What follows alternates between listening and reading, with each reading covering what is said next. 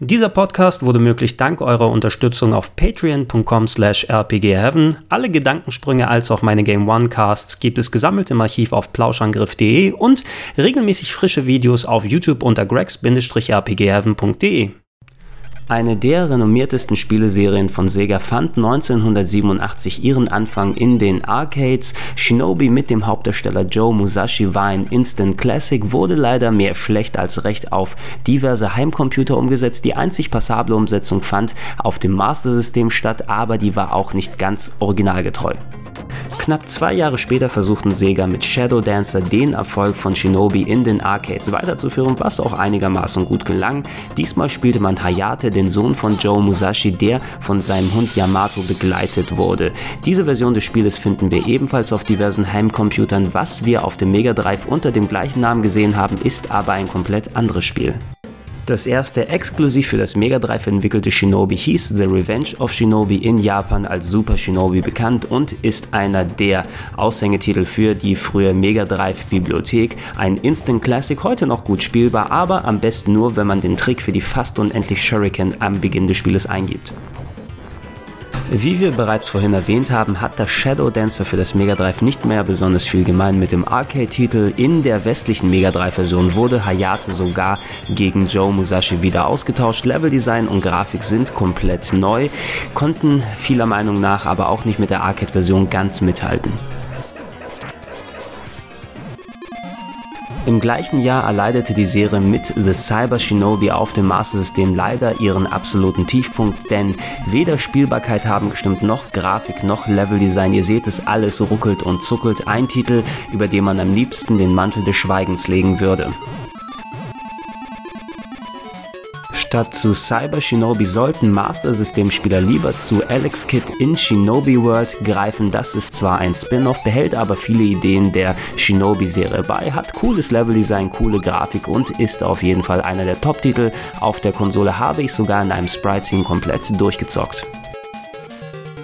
Zu den besseren Spielen der Serie zählte The Game Gear Shinobi, wie der Name schon sagt, exklusiv für das Handheld von Sega damals gemacht worden. Neues Spielkonzept, man hat diesmal die Wahl zwischen vielen verschieden gefärbten Ninjas, die eigene Fähigkeiten mitbringen. The Game Gear Shinobi 2 setzt da an, wo der erste Teil aufgehört hat. Alles größer, alles schöner, alles besser. Unter Game Gear Fans zählt The Game Gear Shinobi 2 als einer der besten Titel auf dem System.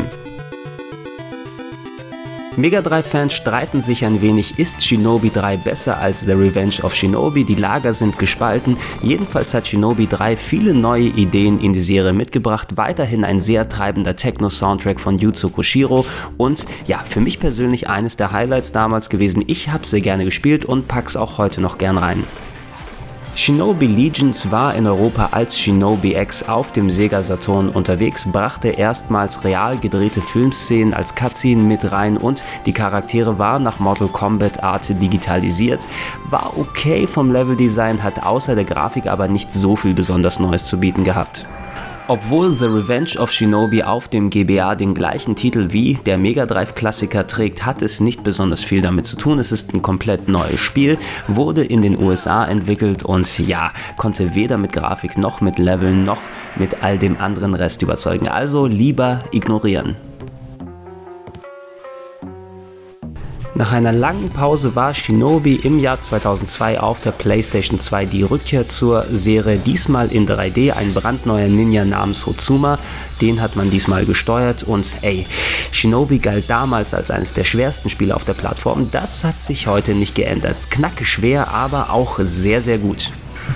Das Konzept des 2002er Shinobi wurde im Jahr 2003 mit Nightshade auf der PS2 fortgesetzt. Diesmal neu, man spielt erstmals einen weiblichen Ninja namens Hibana. In Japan hieß das Spiel nicht Shinobi, sondern Kunoichi, was die weibliche Form der Shinobi ist der bis dato letzte Eintrag der Shinobi-Serie und auch als zwölfter Titel offiziell geführt in der Rangfolge von Sega ist Shinobi auf dem 3DS nicht in Japan entwickelt, sondern bei Kryptonite Games in den USA. Das Game ist einigermaßen gut angekommen bei Fans und Presse, aber wir hätten gerne mehr Sega. Also setzt euch bitte mal wieder dran.